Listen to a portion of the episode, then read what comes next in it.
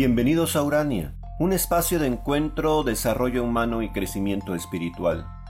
Cápsulas de reflexión y conciencia.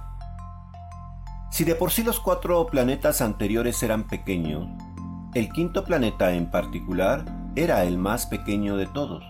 Solo había un farol y un farolero. La vida de los anteriores habitantes de cada planeta, el rey, el vanidoso, el bebedor y el empresario, eran personajes raros y ensimismados por diferentes razones. Pero la vida de un farolero prendiendo y apagando el farol cada minuto, seguro era lo más extraño. Pero quizá tenía más sentido, pensó el principito, que la vida de los anteriores personajes.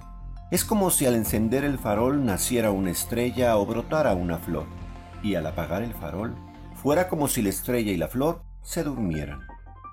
Buenos días, saludó alegremente el principito al farolero, quien inmediatamente apagó el farol. El niño de cabellos rizados preguntó, ¿Por qué has apagado el farol? El farolero respondió, porque es la consigna, así está mandado. De pronto se oscureció en el pequeño planeta y el principito dijo, Buenas noches. Y rápidamente el farolero encendió el farol. Es la consigna, exclamó nuevamente el farolero. ¿Qué es una consigna? preguntó el principito. El farolero, sin mirarlo, respondió. No lo sé. Lo único que sé es que hay que obedecerla sin cuestionar, ni preguntar, pues no hay nada que entender. Pero sabes, dijo el farolero, cada año el planeta gira más y más rápido. Entonces ahora cada minuto tengo que apagar y prender el farol. Se me ha vuelto un trabajo muy cansado.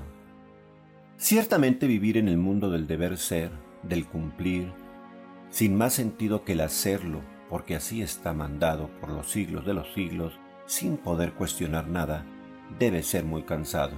Así nomás, porque sí, hay que cumplir con la consigna, con lo prescrito, sea por la razón que sea, por la cultura, por la sociedad, por la religión o por el mismísimo Dios. Aquel pequeño niño trató de hacer entrar en razón al farolero, diciéndole que era muy fácil descansar de estar prendiendo y apagando el farol cada minuto, pues si tan solo diera tres pasos en sentido contrario al sol, no habría necesidad de apagar el farol, y podría vivir de noche o de día según lo que hiciera, dependiendo de hacia dónde caminara. Pero aún así, el farolero ya estaba tan condicionado y habituado a vivir cumpliendo con el deber ser, que así siguió, sin entrar en razón.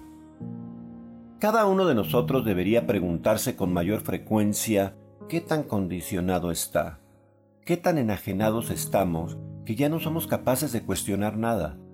Solo cumplimos con las prescripciones sociales, culturales o religiosas, o las que sean pues damos por sentado que así ha sido siempre. ¿Seremos acaso el farolero? ¿Prendemos y apagamos y solo cumplimos con las normas como autómatas? ¿Seremos capaces después de todo de atrevernos a hacer algo diferente?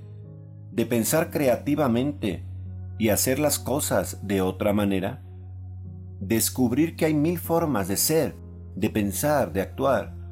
El ser humano tiene la capacidad de ir más allá su imaginación, su creatividad, su impulso por buscar, por inventar, por crear nuevos mundos es infinita. Hoy deja de ser un farolero que vive solo en su mundito, en su pequeño planeta en el que no hay nada más que hacer que prender y apagar un farol.